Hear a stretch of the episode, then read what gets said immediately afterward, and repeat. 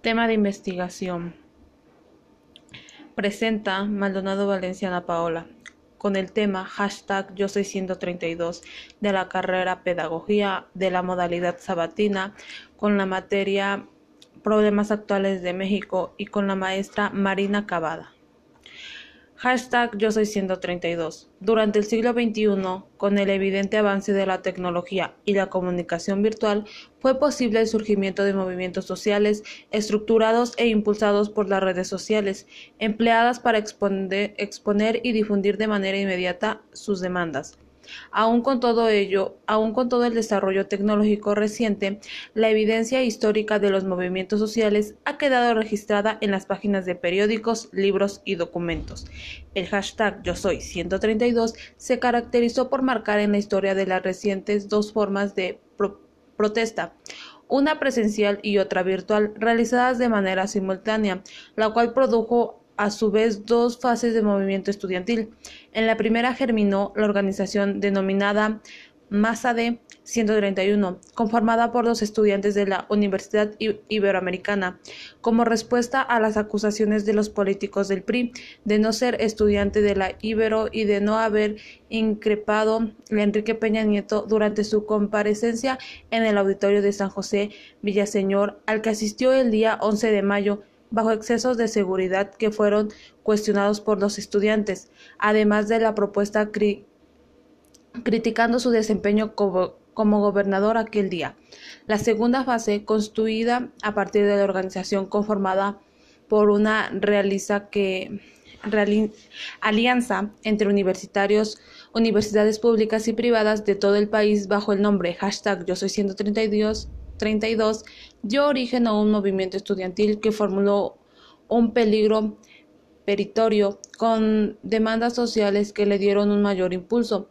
Esto permitió que conquistaran en apenas 40 días cuatro de las principales demandas, la transmisión masiva del segundo debate presidencial, la creación de un tercer debate, la participación de sus integrantes como observadores electorales y la apertura informativa de ciertos medios de comunicación.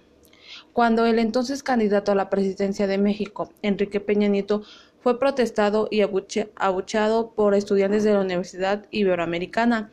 La acusación realizada por los medios mexicanos fue que las manifestaciones eran externos a la universidad, pagados y entrenados para estar allí. Inmediatamente, 131 estudiantes realizaron y publicaron un video en el que se identificaban claramente como estudiantes del Ibero y afirmaban no somos acarreados y nadie nos entrenó para nada. Lo que sucedió después fue el inicio de un movimiento que tomó por sorpresa a México y al mundo. Hashtag Yo Soy 132 fue la consigna y el nombre que asaltó las redes sociales y, y que generó un movimiento social. Etiquetas de Twitter y videos alimentaron una serie de asambleas, mítines y manifestaciones. El movimiento comenzó a organizarse y a demandar reformas de democratización de los medios de la educación y de la economía. Para nosotros, Enrique Peña Nieto era la punta de iceberg nuestra protesta iba dirigida contra un sistema político que quería imponer un candidato. Exigíamos medios de comunicación transparentes y sin, manipulación, dice Ignacio Zarralanda, uno de los impulsadores del movimiento. El movimiento hashtag Yo Soy 132 fue interpretado por los analistas políticos como un movimiento histórico y un punto de reflexión a la sociedad mexicana. Lo cierto es que ahora el movimiento en sí está en estado de liberación en pocos integrantes y ya en página web, pero ha sido responsable de originar a su vez otros grupos y colectivos organizados que han asumido la lucha contra una la lucha social como bandera. Aún continúa la actividad